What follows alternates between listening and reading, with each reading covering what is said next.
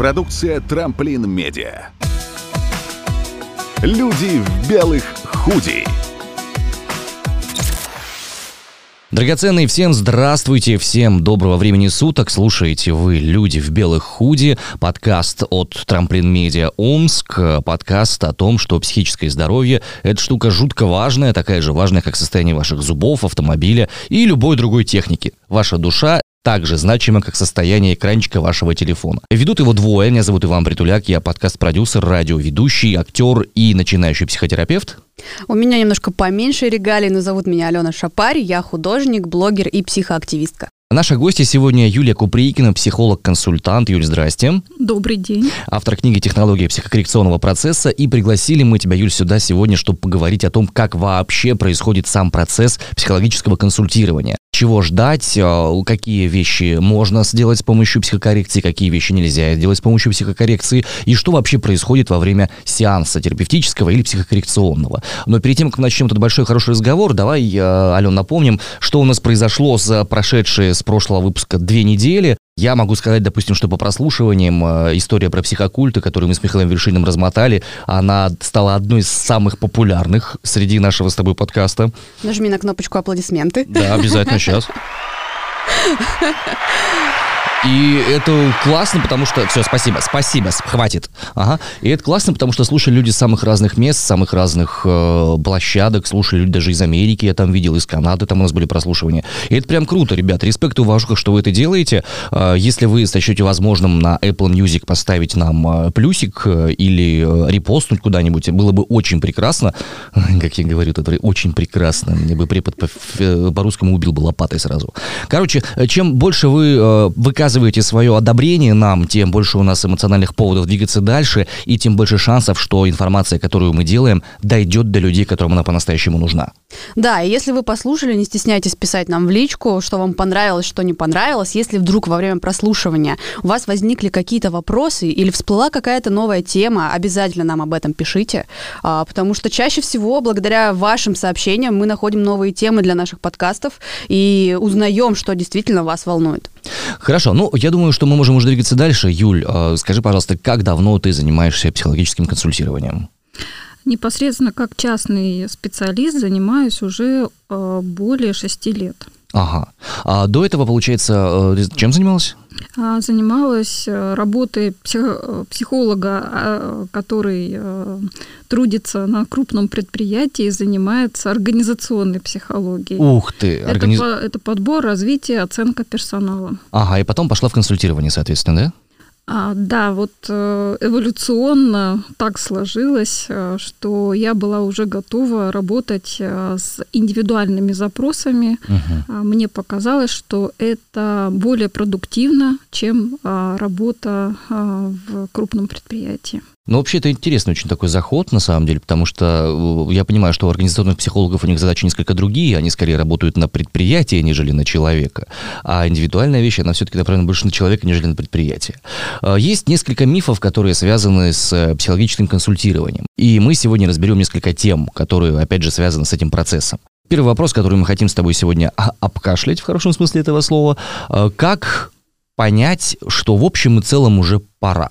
Мне как клиенту, ну, куда-нибудь пойти уже и, собственно, набрать номер телефона доверия или же набрать там в поисковике психологи в Сибири, психологи в Омске. По каким признакам мы понимаем, что уже пора? Мне кажется, что человеку для того, чтобы обратиться к специалисту, психологу с приставкой «пси», нужно чувствовать себя плохо – Угу. То есть тем, кому хорошо, могут... Люди в маниакальной стадии могут не париться, да? Вот а, людям, которым хорошо, а, как правило, к психологу не ходят. Они не ходят а, к психотерапевту.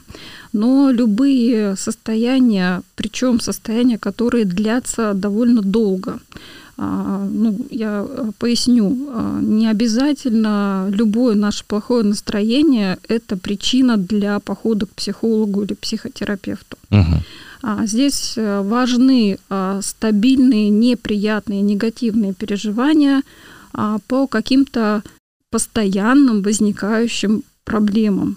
А является ли- неразрешимы. Является ли проживание в Омске основанием для обращения к психологу? Ну, Хороший вопрос. Я думаю, что нет, это вопрос оценки.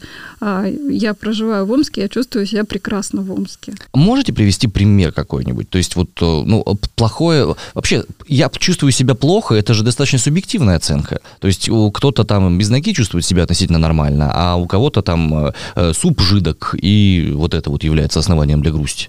Об этом и речь. Объективных причин может, э, ну вот видимых объективных причин э, не быть. И человек э, часто сам думает, ну у меня же все хорошо, у меня все есть, а почему же мне плохо?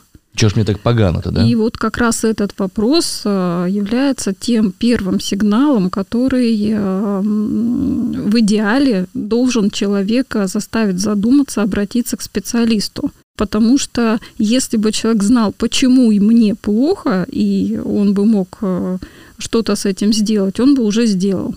А здесь как раз-таки ситуация системного, долгого состояния. Мне плохо, и я не понимаю, почему мне плохо. То есть, если у нас длятся какой-то определенный период негативные мысли, э, настроение, это уже повод. Я думаю, что да. То есть, там, если у меня три дня плохое настроение, это еще не повод, а если две недели, то уже пора. А Если есть э, три дня плохое настроение, я предполагаю, почему оно плохое, потому что я там не сдал сессию, или у меня произошел конфликт э, с близким человеком. Это объяснимое плохо, и через какое-то время я могу решить эту проблему самостоятельно, и мне будет хорошо, то, наверное, не стоит беспокоить психотерапевта или психолога по таким пустякам. То есть э, я все же придерживаюсь э, мнения, что человек в первую очередь э, способен очень многие задачи решать самостоятельно, и чем он будет более оптимистичен в этом плане, тем лучше. Но, Ну, да. безусловно, бывают ситуации, когда даже проблемы с оптимизмом. И вот как раз-таки для этого существуют и специалисты, которые А не помогут. является ли вот проблемой и таким стопером к тому, чтобы обратиться за помощью психологической, как раз вот эта мысль, да, я сам справлюсь, да, это все фигня, что я пойду, Э, я просто слышу очень часто от своих друзей и знакомых, которые обращаются ко мне и говорят, Ален, слушай, посоветуй кого-нибудь, Э, у тебя уже есть довольно большой опыт психотерапии, что делать? Вот я приду, а, а- а у меня такие проблемы, зачем я буду их рассказывать кому-то? Ну это же все пустяки, как-нибудь разберусь сам. То есть э, где найти вот этот вот порог того, что мои проблемы важны, и я хочу их решить? То есть есть ли какие-то критерии, помимо того, что я чувствую себя грустненько, э, пойти это решать, что мои проблемы не обесценят, мне не скажут, что все это фигня, все это пустяки. Я хочу включиться на мгновение, да? Слушай, ну, если я правильно понимаю, то ни один психолог или психотерапевт не будет обесценивать проблемы своего клиента. Я это понимаю, но человек, который первый раз туда пойдет, еще не до конца это понимает. Ну, я согласна с Иваном. Конечно, идеальный психолог в идеальном мире никогда не будет обесценивать клиента, хотя в реальности, конечно, такое случается, к сожалению. Как понять, э, что уже пора? Э, Я э, в первую очередь обращаю внимание на свое эмоциональное состояние, которое уже длительное время а, не такое, как мне бы этого хотелось. Я не получаю радости от жизни. И кроме того, еще один э, хороший признак, э, по которому можно ориентироваться, моя жизнь стоит на месте и э, в ней ничего не происходит. Причем, если я правильно понимаю, речь именно идет о субъективной оценке. Безусловно. То есть э, вот э- это, это вещь, которую То есть, очень важно я сам развести, понимаю. когда, когда я сам чувствую подобные А не вещи. когда мне говорят, что у тебя все плохо. Э, И наоборот, может быть такое, что внешние событий в жизни происходит очень много, всяких разных, но если внутри эти события не вызывают отклика, движения какого-то, то есть основания задуматься о том, что елки-метелки, что-то происходит не то. Какая-то такая история, которая, наверное, мне на психику не очень сказывается. Мгм. Вот как-то так, да? Окей. Да. Ну, тогда, получается, мы определились, что все, мне пора. Я иду. И что я делаю? Я звоню и говорю, здрасте, мне плохо.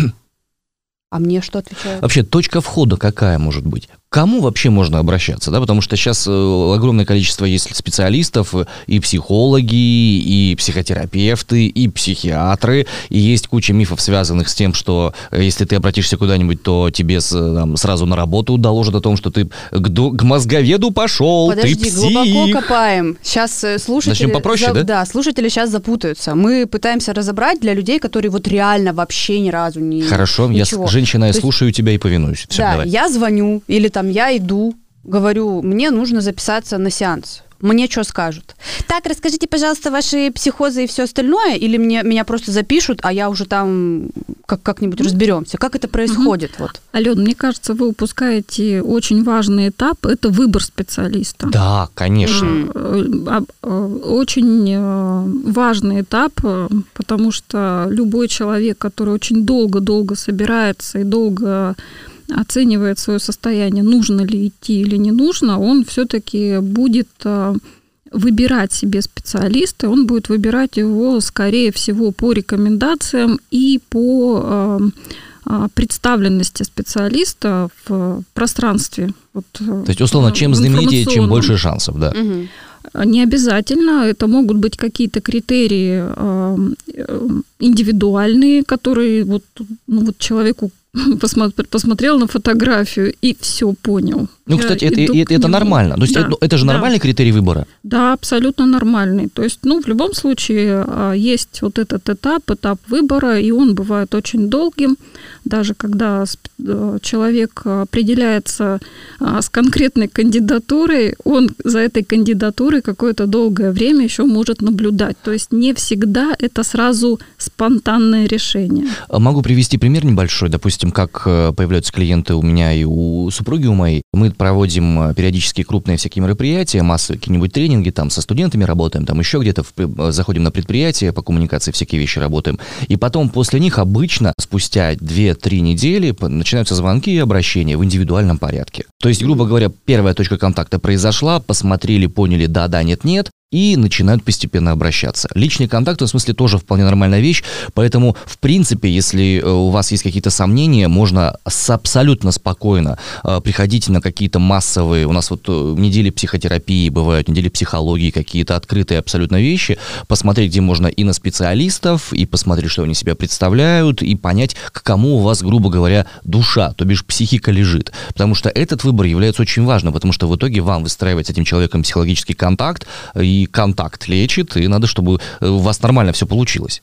Ну вот в моем окружении немножко по-другому. То есть у меня люди, с которыми я общаюсь, они не ходят на такие мероприятия крупные, но тем не менее Но они очень могут. сильно прислушиваются к мнению тех людей, у которых уже есть специалисты. Они собирают контакты. У тебя возьмем психолога, у тебя психотерапевта. Ко всем по разочку похожу и выберу, кто мне нравится больше. Потому что, ну, сарафанное радио и рекомендация человека, э, твоего знакомого, она как бы все равно тоже очень весомая, очень значимая.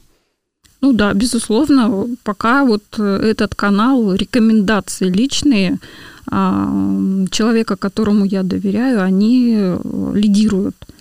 А Второй этап это, безусловно, все-таки представленность и бренд а, специалиста на рынке. Мгм. А, И в данном случае я могу точно сказать, что клиенты очень долгое время могут присматриваться. Есть разные клиенты, но если мы говорим о некой а, такой а, закономерности, то это может быть и год, и два. И это тоже нормально на Мгм. самом деле, Да. да, чтобы м, решиться, обратиться с таким важным вопросом, как психическое здоровье. И дальше, соответственно, Да. да. что дальше-то происходит? Да, это может быть звонок, это может быть э, письмо, это может быть сообщение. И э, объяснять ничего не нужно. Вот, На старте, на первом так контакте просто. просто. назначается время, и все. Да. Да, ну, а, безусловно, есть какие-то критерии, э, там, вот если говорить обо мне, кто передо мной ребенок, э, там, или это человек, э, вот, например, после 65 лет, а, я уже не работаю, я не специализируюсь такими а, вопросами, но другие вопросы, я их все беру. То есть для меня очень важно, чтобы человек э, смог обратиться вообще, в принципе, если это будет не по адресу, это ничего страшного, мы перенаправим человека. Найдем, туда, куда обратиться. Нужно, да. А что делать, когда пишут, допустим, вот у меня ребенок там, или вот я мужа хочу к вам отправить? Вот как с такими запросами вы поступаете? Абсолютно искренне я говорю о том, что я заочно не записываю. А, я не могу записать человека, не испытывающего желания к этому самому. Ну, у которого нет внутренней потребности пока что, да, и а, у нас ну, абсолютно не сложится работа, потому что это запрос другого человека. Угу. И я... я бы поработал скорее с тем, кто запрос это отправил, да. Ну, на самом деле я предлагаю, я честно говорю, э, и прямо э, этому человеку похоже, что у вас есть сложности с тем, что сложности у этого человека. Угу. И вы можете прийти и обсудить их на консультации. Получается, что на первом взаимодействии, на первом контакте нет никакой необходимости рассказывать, вываливать все и пытаться как-то самому рационализировать происходящие с тобой процессы. Надо просто назначить время и просто прийти навстречу. Я думаю, что да.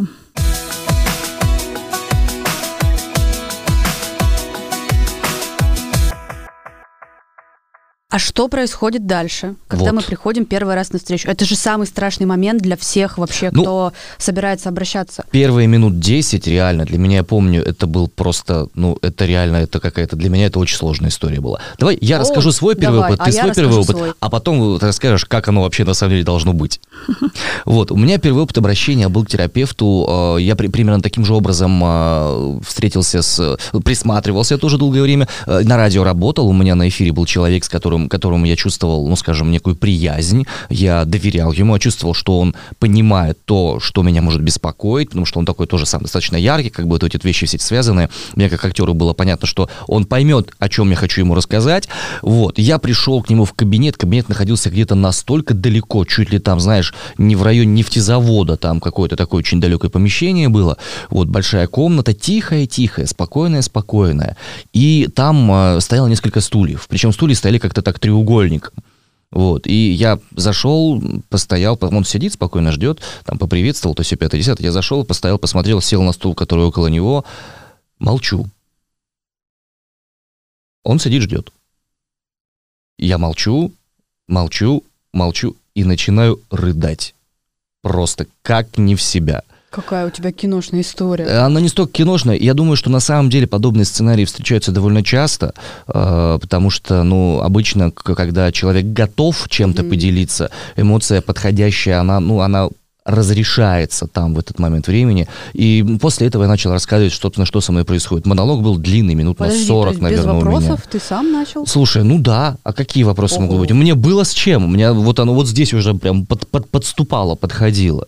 И я был готов этим поделиться. Но это вот мой опыт такой, да. И, в принципе, подобного рода вещи я обращаюсь как терапевту, к личному, тогда, когда я уже понимаю, что я не вывожу, что у меня есть определенная засада, я описываю эту засаду, и потом уже начинаем с этим работать. Но это у меня опыт. Как бы не навязываю, у всех может быть разный опыт. Что Нет, у тебя конечно. Было? А, я как-то немножко более рационально к этому подходила, потому что я имею свойство с самого детства, я вела дневники, и сейчас, когда у меня какие-то мысли, как это сказать, накапливаются, я их выплескиваю в заметки. У меня есть целая заметка для психотерапевта, и там по пунктам.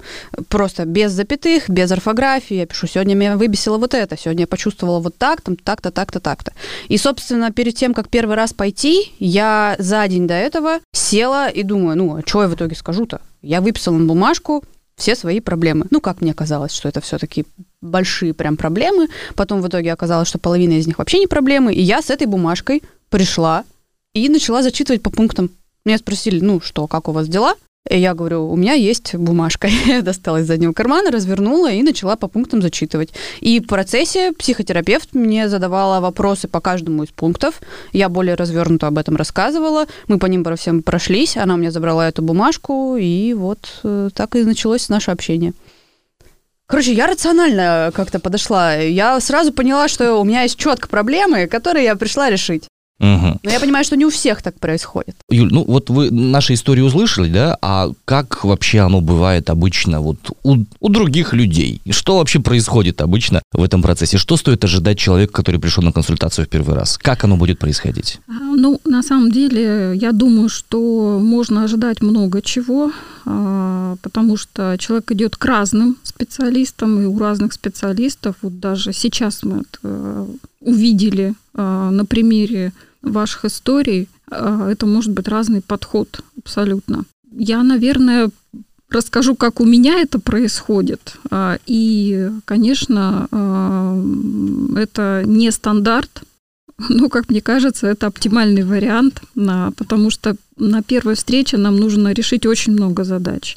И поэтому я не могу позволить себе, чтобы первая встреча прошла стихийно, так скажем. А Есть определенная структура, э, и эта структура начинается в первую очередь со знакомства, с, со знакомства с человеком, и это хороший способ расслабить человека, потому что мы говорим не о его проблемах, а просто о нем. И вторая, там, ска- скажем, часть, она а, уже посвящена, а с чем вы пришли, чего вы хотите а, в результате нашего общения а, получить а, и какие задачи свои решить. И здесь могут быть разные варианты. Человек может плакать, человек может а, прийти с бумажкой, на которой все написано, а, и а, вне зависимости от того, в каком формате человек будет предоставлять свою историю, я все же пытаюсь, а, как правило, а, структурировать этот процесс и получить э, то, что нужно мне для того, чтобы мне понять, э, что с этим я могу сделать или я не могу с этим сделать,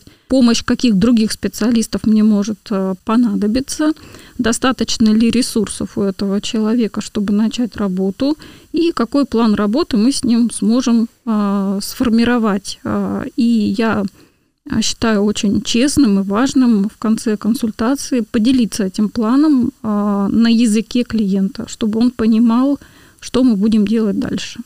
А можно как-то пример? Ну, Я понимаю, что не обязательно реальный, да, но как оно, как этот вот финальная часть может звучать? То есть мы будем делать что, как? А, там дорогой, там, ну, конечно, недорогой, безусловно. На языке клиента, мы Да, понимаем, да. С да. каждым человеком Это может быть своя пристройка, мы да, понимаем, да. это может быть и дорогой, может быть и не очень дорогой. А, но вот Оля, а, исходя из того, что мы сегодня с вами обсудили, я вижу, что а, мы можем с вами а, поставить такие-то, такие-то задачи. Ну, например, а, мы можем выяснить, какие причины могут быть вот Вашего внезапного повышения температуры или да, там заикания да, да, какого-нибудь, да. Да, да, да. А следующим этапом мы а, сможем с вами проверить эти гипотезы, и мы будем их проверять а, через какие-то поведенческие эксперименты. Мы их смоделируем, и я думаю, что через 6-7 встреч у нас с вами будет а, результат, а, который вы заявили. Мгм. А тогда еще один вопрос и тоже уточнение. То есть первая встреча, она не поможет мне, грубо говоря, там, стать здоровым. То есть я прихожу, Опять ты этот Подожди. термин говоришь «стать здоровым». подожди, Вань, мы с тобой будем спорить об этом очень-очень долго. Но если у тебя есть какие-то штуки, значит, ты немножечко нездоров. Нет! Да! Нет! Да! Да что ж такое? Ладно, хорошо, отдельно Короче, ладно, у поговорим. нас, у нас две, две, две стороны. Я придерживаюсь того, что нужно починить. Я В общем, сторонник подожди. того, что мы не можем считаться нездоровыми, если, есть, если нет диагноза. Нет абсолютно здоровых людей. Ладно, окей, хорошо. Двигаемся дальше. Давай. А мы, э, получается, на первом сеансе просто, ну, грубо говоря, приходим, вываливаем все, что нас волнует э, с точки зрения клиента. Я просто прихожу, просто рассказываю. а Специалист это все структурирует, собирает в кучку и просто говорит, что мы будем делать дальше. То есть э, один сеанс мне не поможет э, чувствовать себя лучше. Или все-таки поможет? На самом деле могут быть разные ситуации. И, конечно, здесь вопрос болезни и здоровья, он крайне актуален, потому что есть э, ситуации, когда нет причины вообще э, заниматься э, психокоррекцией. Мгм. Например. да, вообще много. У человека все нормально, да? Что его корректировать? А у человека могут быть некоторые сложности, и мы в процессе вот одной встречи можем направить человека, просто немного скорректировав его курс и он пойдет, и у него там все получится. То есть могут быть причины какого-то такого комплексного характера, сложного характера, а, который не заметен там даже, может быть, на первой консультации, и его придется исследовать. А бывает, ну, все вот очевидно, а, и а, есть формат консультации, когда просто есть рекомендация, делай так. Угу. И этого бывает достаточно для того, чтобы человек пошел и делал так. Я mm-hmm. вижу, что у него есть ресурсы для этого. Он может это делать со мной, он это может делать самостоятельно. И если он это может делать самостоятельно, почему бы ему этого не делать? Это всегда более выигрышный вариант. Вот, кстати, это то, что волновало многих наших слушателей в плане того, что если я иду на консультацию, это значит, что я пять лет теперь буду ходить и решать свои проблемы. То есть есть такие ситуации, когда ты приходишь, получаешь консультацию, и, в принципе, дальше можешь не ходить, потому что твоя проблема благодаря этому решится. То есть это реальность. Это реальность. У меня в, в моем ассортименте услуг есть даже такая услуга, как консультация под ключ. Человек, mm-hmm. который не, не хочет а, или не имеет возможности, потому что психокоррекция это все-таки деньги. И он а, все равно хочет что-то сделать. Он хочет хотя бы разобраться. И как э, хороший ученик, э, он приходит, и мы в рамках одной встречи комплексно подходим к той задаче, с которой он столкнулся. И дальше вот уже на основе этой консультации я отправляю некий пакет заданий, задач, э, алгоритмов, которые человек выполняет самостоятельно. Угу. Может быть такое, что человек на первой встрече приходит с неким запросом, но этот запрос не имеет реального отношения к тому, почему ему плохо. А, это почти всегда так происходит, потому что а, тот запрос, который у человека возникает, это всего лишь версия того, почему мне плохо – Версии возникают в результате нашего опыта предыдущего. Нам кто-то подсказал, почему нам плохо. Мы где-то в книжке прочитали, почему нам плохо. Но это не всегда является истиной. Вернее, я бы сказала, чаще всего это не истина. И в данном случае запрос вот лично для меня это некая история, некий нарратив, э, который э, предлагает человек. Это его объяснение, почему ему плохо. И я вижу в этом, ну, на самом деле, просто запрос на помощь. Это самое важное. А уже вот э, почему и что нам нужно сделать, это мы конкретизируем и часто очень в таком длительном процессе может быть там 3-4 сессии с э, такой плотной домашней работой, которую человек выполняет. Потом мы это анализируем, и наконец-то мы понимаем, какие причины затрудняют человеку реализацию его потребностей. Потому что, по сути дела, плохо нам всегда, потому что у нас что-то не получается, что нам нужно. Угу. То есть получается, что я могу прийти с одним запросом, а окажется... То есть нужно, ребят, быть готовым к тому, что вы придете с одной проблемой, а уйдете с решением совсем другой проблемы, которая поможет вам решить ту, с которой вы пришли. Корень, так? да. Зарив корень. Вот эта вот вещь как раз и происходит очень часто на терапевтических У меня так сеансах. и было. Да, ну у меня, в принципе, тоже так же примерно было.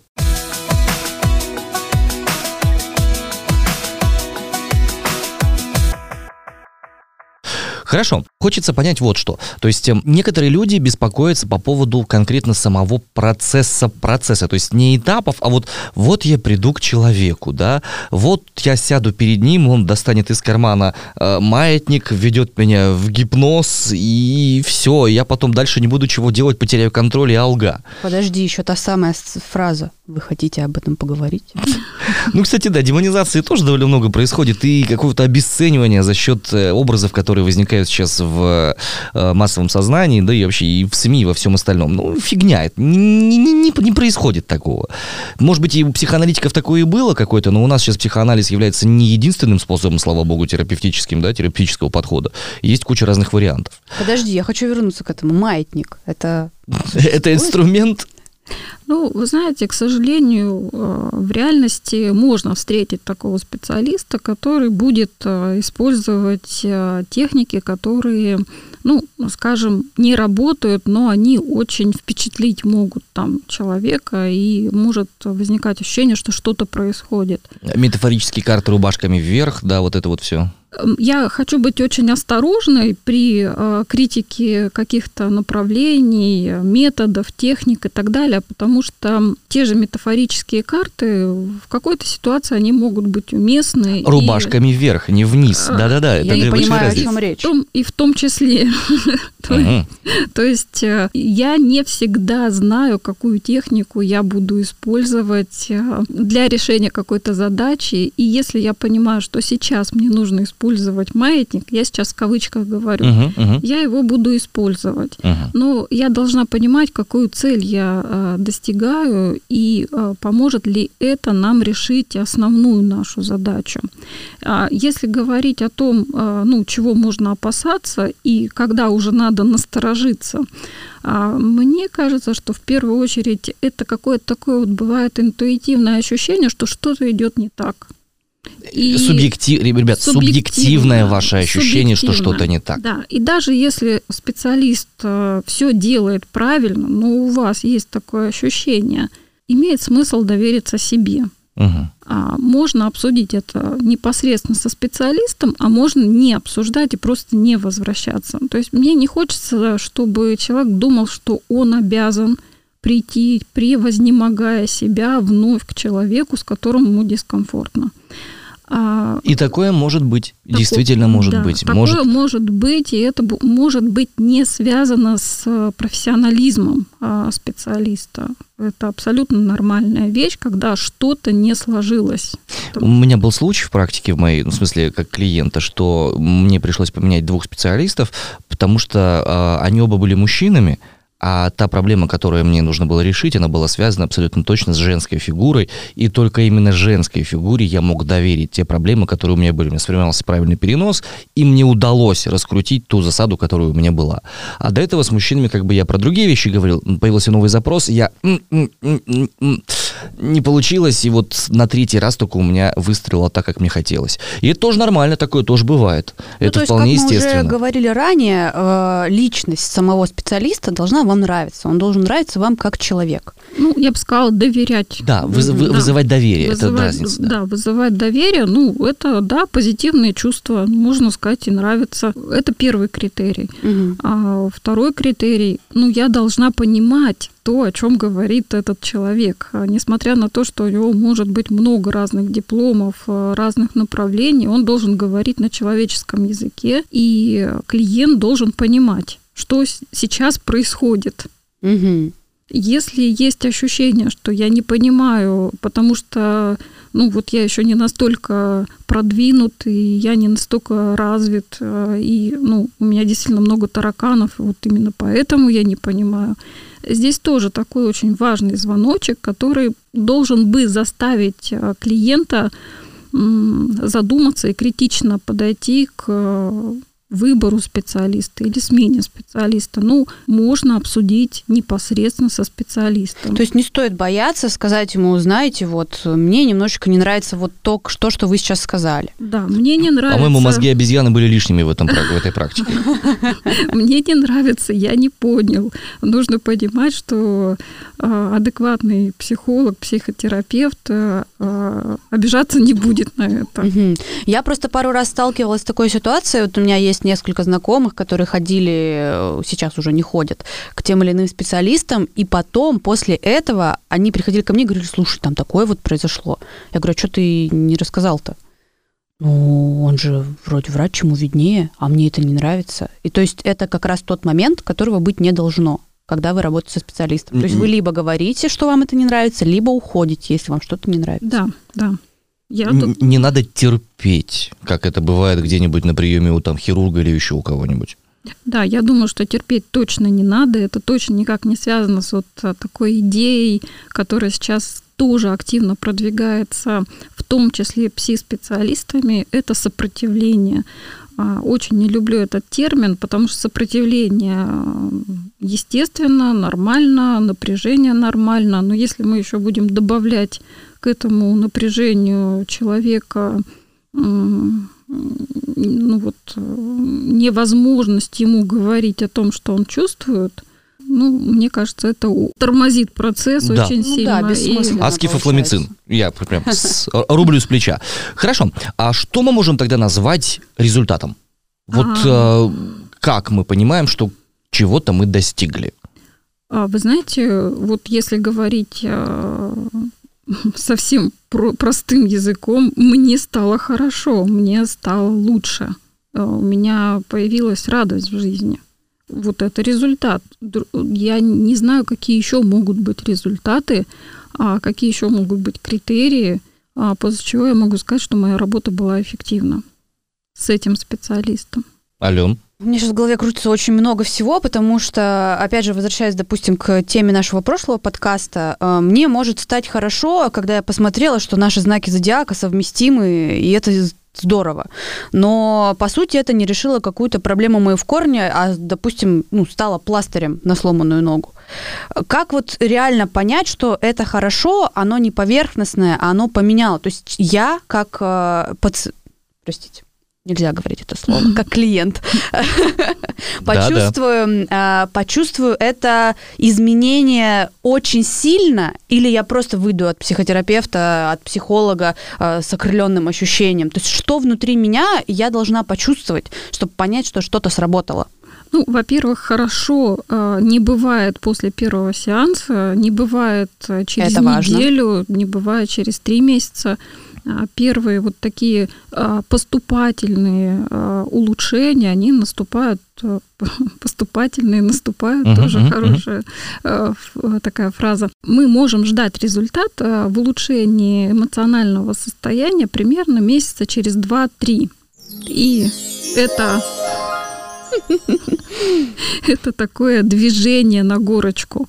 Это не значит, что я резко что-то почувствовала хорошо, и теперь мне все понятно. Да, это не как, не как цитрамоном вкинулся и легче стало. Да, такого не бывает, потому что это перестройка нейронных а, связей, и оно, ну вот, а, не, невозможно родить ребенка сразу же после зачатия.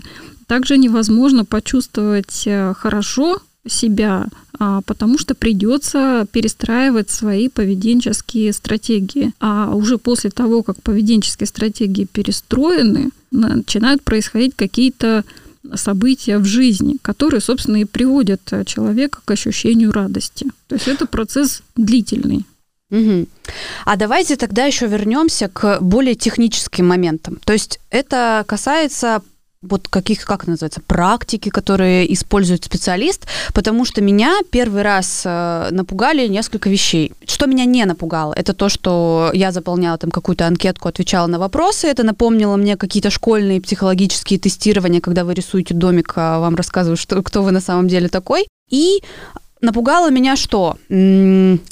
Передо мной поставили такой лоточек с песочком и кучей детских игрушек. И мы начинали как-то символизировать, находить символ через детские игрушки. Я сидела и думала, что происходит? Почему я пришла с такой глубокой, серьезной проблемой, а передо мной поставили песочек и какие-то игрушечки, которые я расставляю по каким-то секторам. Так, кстати, То зря. Да, это сейчас, очень крутая практика. Сейчас-то да? я понимаю, что тогда, э, особенно если учитывать то, что я художник, и мне нужно все визуализировать, вкладывать какие-то образы, чтобы что-то ну, там символизировало одно, а что-то символизировало другое, мне это помогло.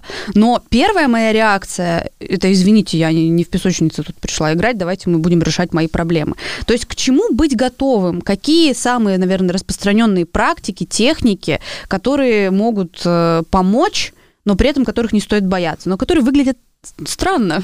Ну, это странно немножечко все-таки, когда ты копаешься в песочке э, у специалиста на сеансе. Ален, я все же придерживаюсь мнения, что э, ну вот клиенту не должно казаться что-то странным. Угу. Это мое мнение. Если ему кажется что-то странным, значит есть определенное недоверие к специалисту.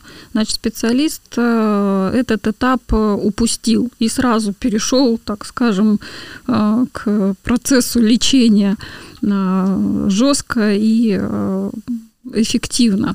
Но вот этот этап установления контакта и доверия а для того, чтобы а, те методы и техники, которыми я буду пользоваться, не выглядели странными, он очень необходим.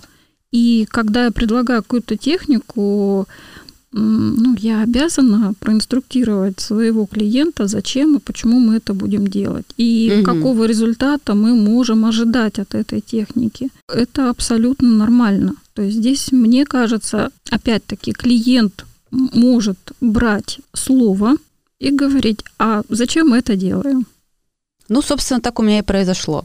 Так я и узнала о том, что как бы я визуал, и мне надо вкладывать в какие-то картинки свои образы. Вань, ты чего задумался? А ты знаешь, Вспоминаешь я... свои странные техники? А, а у меня странных техник особо не было на самом деле. Я просто понимаю, что есть техники, которые могут действовать на тебя, скажем, э, эффективнее, а есть менее эффективные техники, но это все весьма-весьма индивидуальная штука. А, допустим, первое время я работал с человеком, который был больше в гештальт-психологии, гештальтист. Угу. И мы применяли определенные техники, которые вот работали, да. А потом э, я нашел те телесно ориентированного терапевта, и у меня с ним процессы пошли значительно быстрее. Удалось, удавалось быстрее заходить в, скажем, э, с помощью регресса заходить быстрее в состояния, э, в которых, происход... в которых были какие-то травмы, осознавать их, э, перепроживать их и инкорпорировать заново в свой персональный опыт. А по-русски можно? А по-русски, ну, это как бы я достаточно по-русски вроде сказал. Ну, подождите, Нет. вы два специалиста, а я здесь в роли простого человека. Ну, смотри, Ален, допустим... даже мне непонятно. Хорошо. А, э, телесно-ориентированная терапия. Начиналась она благодаря великому и прекрасному Вильгельму Райху, Александру Лоуэну, телесные техники, телесные практики. А, в чем суть, грубо говоря? А, есть три сегмента. Рациональный, эмоциональный и телесный. Для того, чтобы... Подожди, рациональный, который мы понимаем головой. Это, э, да, эмоциональный, это эмоция, которая запакована. Сердцем. Э, не сердцем сердцем. Телесный – это воздействие на определенные части тела для того, чтобы помочь высвободить ту эмоцию, которая там запакована найти с ней контакт, взаимодействие с ней найти. Ну, пока я могу так тебе сказать, потому что, напоминаю, я начинающий психотерапевт, я mm-hmm. еще в процессе обучения нахожусь. Ну, для слушателей скажу просто, что очень много мы это обсуждаем, особенно вот телесно-ориентированную терапию за кадром с вами, потому что для меня она немножечко до сих пор кажется чуждой. Хорошо. Я не понимаю, как Приведу... можно надавить на точку и оттуда выдавить эмоцию Приведу пример. Давай, Допустим, расскажи. на своем личном опыте расскажу. А, модуль по рохиранским техникам. Я работаю с э, терапевтом, да, э, один из самых сложных зажимов для продавливания это грудной зажим, связанный с сердцем, с чувством печали, с тоской, с гневом. Вот это вот. Э, на груди есть такая штука, надкосница называется. И мы на ней ищем самую болезненную точку. Терапевт ищет самую болезненную точку с моей помощью, соответственно. Я на все это даю согласие, с очевидностью. Господа, еще раз, Райх это очень жесткая техника, к ней нужно быть готовым и нужно умолять, чтобы сделали именно ее, только в этом случае терапевт может вам ее сделать. Я был готов к этому взаимодействию, mm-hmm. но это я. Это мой личный опыт, никому не навязываю. А, и в процессе, скажем, взаимодействия нашли мы самую болезненную точку, и началось на нее воздействие. Это продавливание буквально костяшкой пальца. А, в сочетании с некими дыхательными моментами, со вдохами-выдохами под определенным а, углом и степенью интенсивности, мы, я смог вспомнить эмоциональное состояние, которое очень сильно влияло на меня на протяжении почти всей моей жизни. Чувство брошенности. Я вспомнил момент во времени, который был связан с моим глубоким детством, когда мне там условно 2-2,5 года, и я стою в кроватке и кричу маму, а мамы нет дома, потому что мама ушла на работу. И я как бы в этот момент у меня сложилось вообще все, что я, получается, на протяжении всей своей жизни э, пытаюсь докричаться через темноту зрительного зала до мамы, которая сидит где-то на заднем ряду. Угу. Ну, условно. И, собственно, все те вещи, которые и, я делаю, это... это произошло благодаря вот этой технике. То есть... Я э, был готов к тому, что я, у меня была проблема определенная, я искал решение этой проблемы, и с помощью этой техники мне удалось выйти на состояние, которое я связал с этой проблемой, и через это выйти на другое взаимодействие и с мамой, и с самим собой по этому поводу. Но ага. это как бы райх, да, это как бы одна история. Это телесно-ориентированная терапия, это как бы не всякому зайдет, не все готовы. Хорошо, а если мы вернемся к более простым э, ситуациям, мне вот очень интересно, расскажите, пожалуйста, Юля, поподробнее про гипноз. Во-первых, что он из себя представляет в психотерапии, почему он называется гипнозом, и это реально выглядит вот как маятник, про который мы только что говорили. Ну, гипноз – это влияние, и мы все занимаемся гипнозом. В той или иной в той степени, или да. иной степени. Вау. да. это я одеваю сегодня а, красное платье, и я влияю таким образом. А вопрос а, здесь а, какой? какой степени и глубины будет это влияние и с какой целью.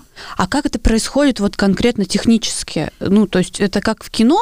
Я ложусь, закрываю там глаза или передо мной чем-то качают? Ну, технически я не занимаюсь гипнозом, я не верю в гипноз. Ну, угу. вот в эффективность гипноза, потому что э, мы, ну, даже если мы представим, что мы можем человеку вложить то, что нужно ему вложить э, в мозг или в подсознание, это не будет усвоенный опыт, это будет а, опыт внешний.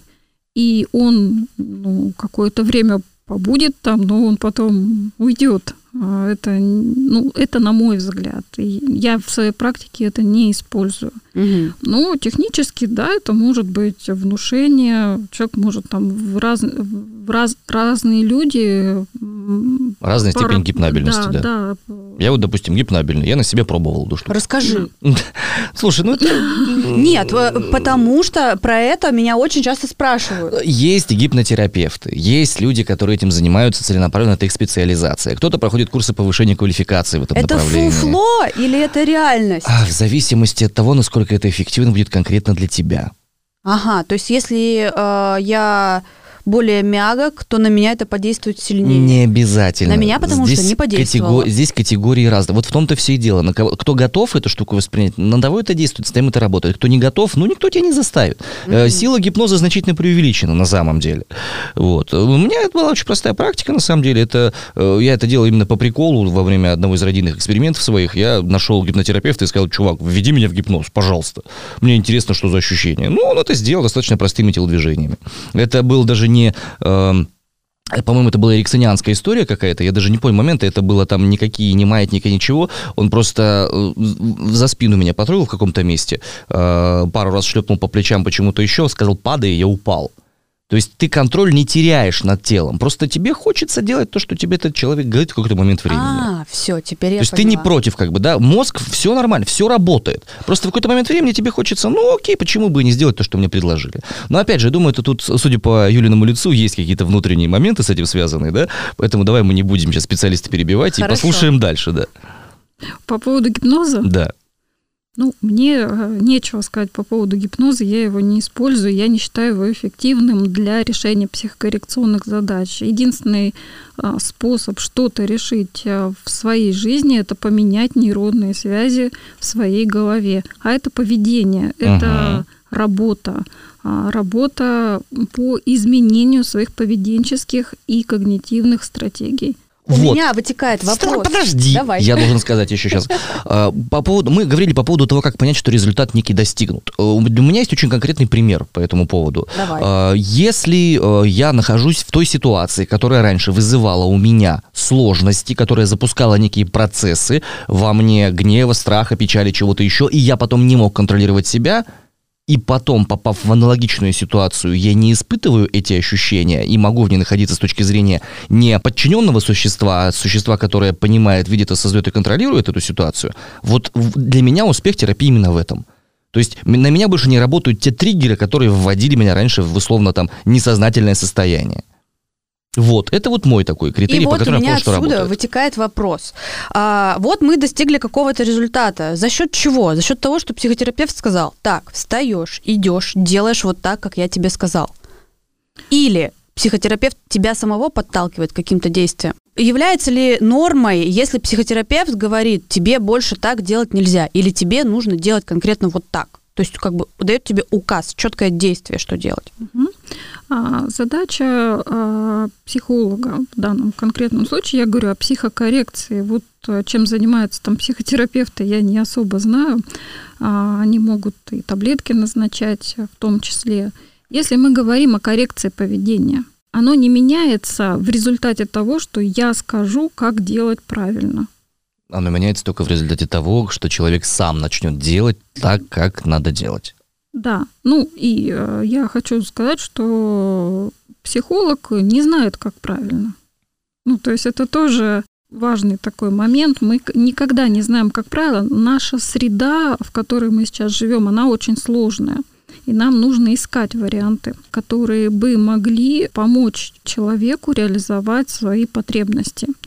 Но очевидно, что э, если у человека не получается что-то в жизни, и он по этому поводу испытывает неприятные эмоции, значит, он пользуется какими-то инструментами, которые не работают точно или работают э, не всегда. Как правило, это какой-то детский набор инструментов, детский такой чемоданчик, который когда-то, может быть, можно было использовать, но для решения взрослых э, задач он э, не годится. И на первом этапе, а, самом важном этапе, это очень важно, на мой взгляд, показать клиенту, какие инструменты не работают. Это обращение человека на свое поведение. Вот ты это сделал, и что мы имеем в результате твоего действия. Ну, то есть это получается разбор действий. Я говорю о том, что э, психотерапевт не может сказать тебе, вот я там полгода уже хожу, и у меня с мужем там, допустим, все плохо, и психотерапевт не может сказать мне, разводись, потому что вот все, разводись. Нет, конечно. Я должна нет. сама принять это решение. Психотерапевт, если мне такое говорит, надо сваливать. Правильно я говорю? Ну, советов никто, по идее, давать не должен. Ага, Кроме тех вот, случаев, когда мы говорим про поведенческие какие-то вещи. нужно поставить, что как бы психотерапевт за вас не решает, что вам делать. В телесно-ориентированной- вам указ. В телесно-ориентированной терапии, например, вообще есть такое как бы плотная рекомендация перед началом терапии, говорят, что не надо менять работу в процессе терапии, семейное положение и прочие моменты. Подождите, пока механика пройдет определенное какое-то время, уложится все, и потом принимайте уже адекватное решение. Но в процессе терапии этого делать не надо. Ну, как бы, по крайней мере, в в этой модальности. Я просто хотела поставить галочку, на Всё, то, что поставил. никто вам ничем, ничего не указывает, что Вообще, вам надо делать. б- психотерапевт э, советует что-то, ну, это прям реально какая-то левая история, тут надо прям осторожненько. А, ну, я на самом деле здесь немного все-таки поясню. А, советы могут быть на самом деле, да, и эксперт это как раз-таки тот человек, который все-таки дает совет. Но какого характера этот совет? А э, если речь идет о границах э, ответственности человека, и эти последствия будет нести, собственно, человек, а не психолог и не какой-то там специалист, то здесь, конечно, не получится дать совет, и уж тем более обычно это вызывает напряжение у человека, и он как-то вот старается сбежать побыстрее от этого специалиста, который э, знает точно, что нужно этому человеку. А, Нет, конечно, такой ответственности э, брать специалист не Я еще будет. почему спросила, что э, недавно я посмотрела тут какое-то интервью с Лобковским, который сказал, ко мне люди приходят один раз, я им говорю, что им делать. И все, у них все проблемы решаются. И я напряглась. Ну, ты правильно напряглась. Хотя вот, допустим, э, Гринберг Марк, с которым мы разговаривали, самый первый наш подкаст, он про Лобковского достаточно нормально отзывался на предмет Мгм. того, что, ну, если люди готовы, у них запросы, все такое, почему бы и нет, если это помогает. Но у меня есть тоже определенные сомнения. Ну, как бы за один раз. Вопрос в том, кто, что человек хочет, который приходит туда, и зачем он приходит. Но я думаю, что эта тема будет для отдельного разговора, большого такого хорошего. Сейчас, Юль, хочется вернуться к вам и к вашей работе. А, Две книги сейчас есть. Одна уже вот у нас есть на столе, и еще одна будет. Да, будет. Одна книга «Технология психокоррекционного процесса», нескучное пособие о том, как перестать бояться клиента, сделать ему хорошо и себе тоже. Это, я так понимаю, больше для консультирующих специалистов вещь. Да, это для консультирующих специалистов, но любой э, человек, который занимается психопросвещением для себя и для э, окружающих людей, ему эта книга будет понятна. Она написана понятным языком. Э, Она где-то есть в открытом доступе или в библиотеках, или где-то можно заказать ее. Ну, в библиотеке Пушкина она точно есть. А если из Э, других городов у людей и не заинтересованность появится? э, Она есть на сайтах, э, их можно купить там на Озоне, на Ридеро. э, Пару ссылочек других. обязательно сбросим, да. Да, Вот да. вторая презентация, которая будет через некоторое время. Юлия Куприкина наедине с самим собой, понять, чего хочет от вас близкий и получить от него то, чего хотите вы. Это чему посвящена книга? отношениям, отношениям в паре, отношениям близких людей. И презентация будет ее когда? 3 апреля, и книга уже есть на самом деле, просто она будет презентована 3 апреля 2021 года. Мгм. И все могут э, прийти и купить эту книгу, если будет такое желание.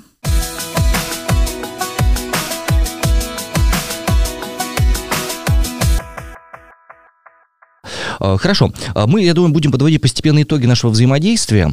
Итого, получается, что мы можем обратиться к терапевту, к консультирующему психологу, к специалисту, если нам плохо какое-то время, и мы чувствуем, что сами мы не вывозим эту историю. Для того, чтобы записаться в самом начале, нам необходимо ничего, Выбрать. Просто выбрать человека, который, Который нам нам подходит. приятен. Э, Выбирать можно по рекомендациям близких или по внутреннему ощущению, что этот человек зайдет мне, это нормальный будет ориентир. А, Мы можем абсолютно спокойно поменять специалиста, если он нам по каким-то причинам не зашел, если даже внутренне мы чувствуем, что что-то у нас с ним не схо- не сходится, не сводится, это вполне нормальное и достаточное основание для того, чтобы отказаться от взаимодействия. Если что-то непонятно, мы можем спрашивать, терпеть у терапевта не обязательно вообще ничего. В процессе могут происходить самые разные вещи, но в общем и целом за одну встречу вряд ли мы можем добиться грандиозного прогресса, а, но там за 5-6 мы можем понять хотя бы в чем корень проблемы и с чем нужно будет работать. Техники могут применяться самые разные, в зависимости от того, что больше вам подходит. А, Ну и результат это когда вам реально становится лучше. Да. Как-то так. Аплодисменты. Ура! Юля, огромное спасибо вам за то, что нашли время к нам сегодня прийти. Понимаем, что вы человек занятой, что у вас вам нужно было э, с клиентами договориться, чтобы там все это дело произошло, чтобы мы у вас появились в графике. Мы очень надеемся, что сегодняшнее взаимодействие вам принесет не только удовольствие от просвещения, но и, может быть, новых клиентов, потому что, ребят, мы целый час беседовали с Юлей, я думаю, вы поняли, что это за человек, какими методиками она может пользоваться, и в общем и целом обращаться можно к ней напрямую, ссылку на все контакты мы ее обязательно скинем. Есть ли что-нибудь, что вы хотели бы сказать в самом финале? Что самое важное? Я очень э, рада, что такой проект существует, об этом нужно говорить, и э, нужно смотреть на проблему психопросвещения с разных точек зрения, поэтому я очень благодарна, что вы меня пригласили, мне было с вами уютно, приятно, и э, я надеюсь, что будет много других интересных тем, много будет других героев, которые покажут э, этот вопрос э, с других аспектов, что позволит нашим клиентам реальным, потенциальным делать правильные выборы в своей жизни. Будем постараться. С вами была Алена Шапарь, художник, блогер и психоактивистка, и мой соведущий. И Иван Притуляк, э, подкаст-продюсер, э, радиоведущий, актер и начинающий психотерапевт. Наша гостья Юлия Куприкина, психолог-консультант, автор нескольких книг по психокоррекции и по отношениям человеческим. Да? Супер. Вот теперь правильная отбивочка. Все, нормально. Продукция «Трамплин Медиа». Люди в белых худи.